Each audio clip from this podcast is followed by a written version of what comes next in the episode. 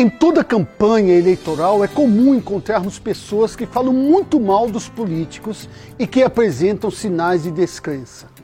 Por isso, quero falar hoje com você sobre o voto responsável.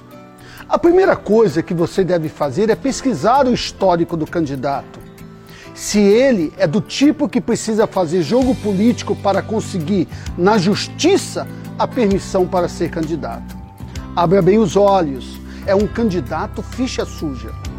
Outro sinal importante é avaliar se a promessa que o candidato faz tem algum oportunismo eleitoral.